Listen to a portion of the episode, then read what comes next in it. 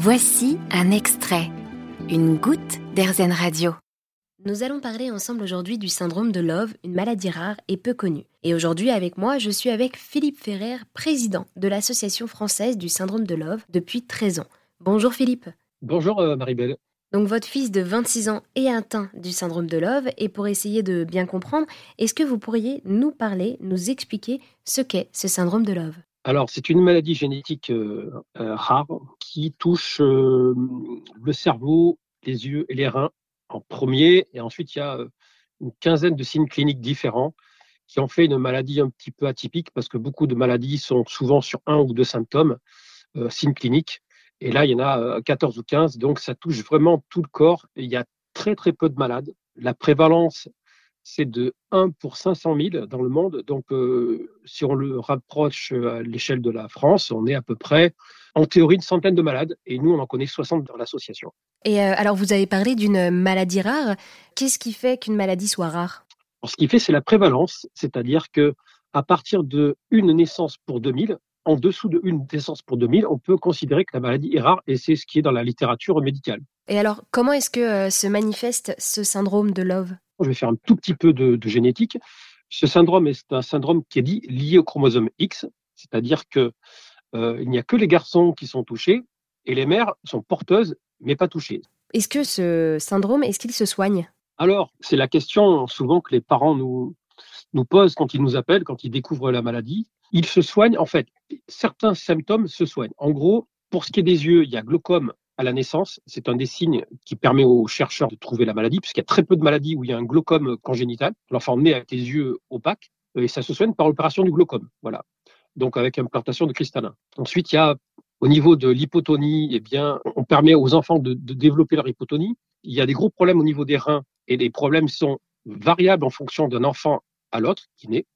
Donc le, dysfonctionnement des reins qui est similaire à un syndrome de Fanconi. Donc, il y a une maladie qui s'appelle le syndrome de Fanconi. Euh, donc, c'est le rein qui, laisse passer tous les oligo-éléments, toutes les vitamines, tous les sels minéraux. Et donc, euh, il y a une carence de plein de sels minéraux et de plein de molécules nécessaires à la vie. Et donc, ça, ça peut se soigner en faisant ce qu'on appelle de la complémentation, c'est-à-dire que ben, les enfants, ils prennent tous les jours un cocktail de, ben, de potassium, de fer, de bicarbonate, voilà, Ensuite, pour le cerveau, bah, c'est extrêmement compliqué parce que le degré d'atteinte euh, neurologique, il est variable d'un enfant à l'autre encore. Aujourd'hui, dans l'association, on a des enfants qui sont euh, à 20 ans en incapacité de parler, de marcher, et il y en a d'autres à 20 ans, ils ont suivi une scolarité adaptés et ils sont capables d'une certaine autonomie, de bouger, de marcher tout seul. Mais il y a quand même aucun enfant qu'on connaît dans l'association qui est 100% autonome euh, avec son chez lui, avec une famille. Voilà. La plupart, euh, tous même, sont dans des centres d'hébergement. Et alors, vous avez parlé de hypotonie. Qu'est-ce que c'est? L'hypotonie, eh ben, c'est un manque de tonicité à la naissance. C'est-à-dire que le bébé, euh, ça se voit assez rapidement, eh ben, il va avoir du mal à bouger euh, la tête, à bouger les, les, les membres du corps. Et c'est des petits détails qui permettent de, voir la maladie, en, plus de, des yeux, du glaucome. Et le problème dans ce genre de maladie, et qu'on va retrouver dans toutes les maladies rares, c'est le constat, hein, euh, c'est que il y a souvent une erreur de, diagnostic. C'est-à-dire que euh, si les parents ne perçoivent pas la cataracte parce qu'elle n'est pas complètement blanche et qu'on voit pas trop, eh bien, euh, il y a peu de symptômes qui permettent de voir qu'il y a un problème. Et quand il y a des symptômes, eh bien, il faut beaucoup de temps entre la constatation des symptômes et le mot ou le nom de la maladie qu'on va y mettre dessus. Alors, depuis quelque temps, avec euh, le, séquençage au débit, maintenant, le, syndrome de Love, est intégré dans toute une, batterie de tests génétiques avec un séquençage que les mères peuvent faire. Donc, on le retrouve plus rapidement. Mais jusqu'à il y a encore quelques années, l'errance de diagnostic, c'était quatre ans à peu près avant de, de, de mettre, un, en moyenne, hein, avant de mettre le nom sur la maladie. J'ai encore des familles, moi, qui m'appellent, qui m'ont appelé l'année dernière en me disant, euh, on vient de nous donner le diagnostic de notre fils qui a 10 ans, il a syndrome de Love. Donc 10 ans. Alors après, au plus ces familles sont proches des CHU, de grands centres médicaux, où il y a des, des centres de référence comme Montpellier, euh, en fait, Montpellier, Toulouse, Paris, euh, toutes les grandes villes, au plus ils sont proches, au plus l'errance de diagnostic est courte. Et au plus ils sont en campagne, dans des endroits où on a moins accès à des centres de performants, au plus l'errance de diagnostic est longue. Et alors, pourquoi avoir euh, créé cette association française du syndrome de Love, vous qui êtes euh, le président de cette association? Eh bien, en fait, l'association, euh, elle a été créée en 1994. C'est-à-dire que c'est à l'époque où, en fait, ce, gène, cette maladie, elle est connue dans la littérature depuis 1952. Donc c'est très vieux et ça a été découvert aux États-Unis. Parce qu'en fait, ils ont fait la corrélation entre le problème aux yeux, le problème aux reins ou le problème au cerveau. Ils l'ont appelé même le syndrome oculo-cérébro-rénal. C'est-à-dire qu'avant de s'appeler syndrome de Love, du nom de son découvreur, qui est un chercheur, ils l'ont appelé le syndrome oculo-cérébro-rénal et on le retrouve encore dans la littérature. Et donc, cette association, elle a été créée par deux ou trois familles qui étaient en région parisienne et en Bretagne en 1994. Moi, je suis le troisième président. J'ai repris l'association en 2009, donc de 2009 à cette année. Avec l'arrivée d'Internet dans les années 96-97, on a eu un premier site Internet, ce qui a permis de, faire connaître l'association. Petit à petit, des familles sont arrivées. Et tous les ans, on accueille euh, une ou deux familles.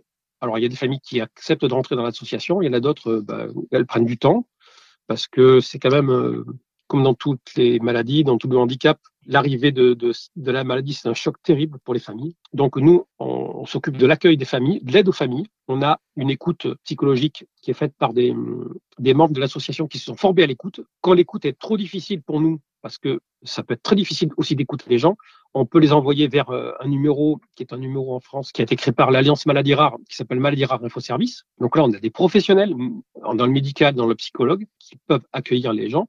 Mais en gros, euh, les familles, quand elles découvrent la maladie, elles cherchent un piano sur Internet, elles trouvent syndrome de Love. Comme c'est très rare, on nous trouve tout de suite. Il y a un numéro, ils nous appellent. Et nous, on essaye de les accueillir du mieux qu'on peut euh, en fonction de leur, euh, voilà, de leur état d'esprit au moment où ils nous appellent. Et souvent, moi, je prends un rendez-vous. Je ne le fais pas dans les médias pour préparer le rendez-vous. Et pour résumer, quels sont les grands objectifs de cette association? Les motivations, ben, c'est regrouper les familles. Voilà, ça permet aux gens qui sont quelle que soit la maladie rare, hein, je parle du syndrome de mais je peux parler d'autres maladies, puisque moi je suis administrateur de l'Alliance maladie rare, donc je connais beaucoup d'autres maladies. Le point commun, c'est l'isolement. C'est-à-dire que les familles, elles sont isolées dans leur coin, elles connaissent personne d'autre. Et le premier objectif de, de l'association, c'est bien sûr faire connaître la maladie et surtout d'aider les familles. Et on les aide par, euh, en les mettant en contact entre elles. Ça leur permet d'échanger entre elles. On a un petit blog, on a une, un, un, groupe Facebook privé donc euh, les familles, euh, souvent il y a des affinités qui se créent par tranche d'âge, c'est-à-dire que les gamins qui ont à peu près le même âge, ben, les parents, ils auront à peu près les mêmes problèmes, et donc ils échangent entre eux pour se dire, euh, moi j'ai fait ça, comment tu as fait ça? Ah, moi j'ai trouvé un truc, j'ai fait telle image, ah, la cuillère, j'ai pris une plus petite, et ainsi de suite. Et au fur et à mesure que les enfants grandissent, ben, ils ont des problèmes de plus grands, et les, parents échangent entre eux. Ensuite, on finance une partie de la recherche en France, donc on, cherche à trouver des, mécènes, des dons pour financer ou cofinancer de la recherche. Surtout, enfin, notre objectif, c'est surtout d'aider les familles à ce qu'elles ne soient pas seules et on, on, les envoie vers les bons spécialistes aux bons endroits quand ils sont en manque de, de contact. Eh bien, merci beaucoup euh, Philippe Ferrer pour nous avoir présenté l'Association française du syndrome de Love. Merci à vous. Vous avez aimé ce podcast Erzen? Vous allez adorer Erzen Radio en direct. Pour nous écouter, téléchargez l'appli Erzen ou rendez-vous sur erzen.fr.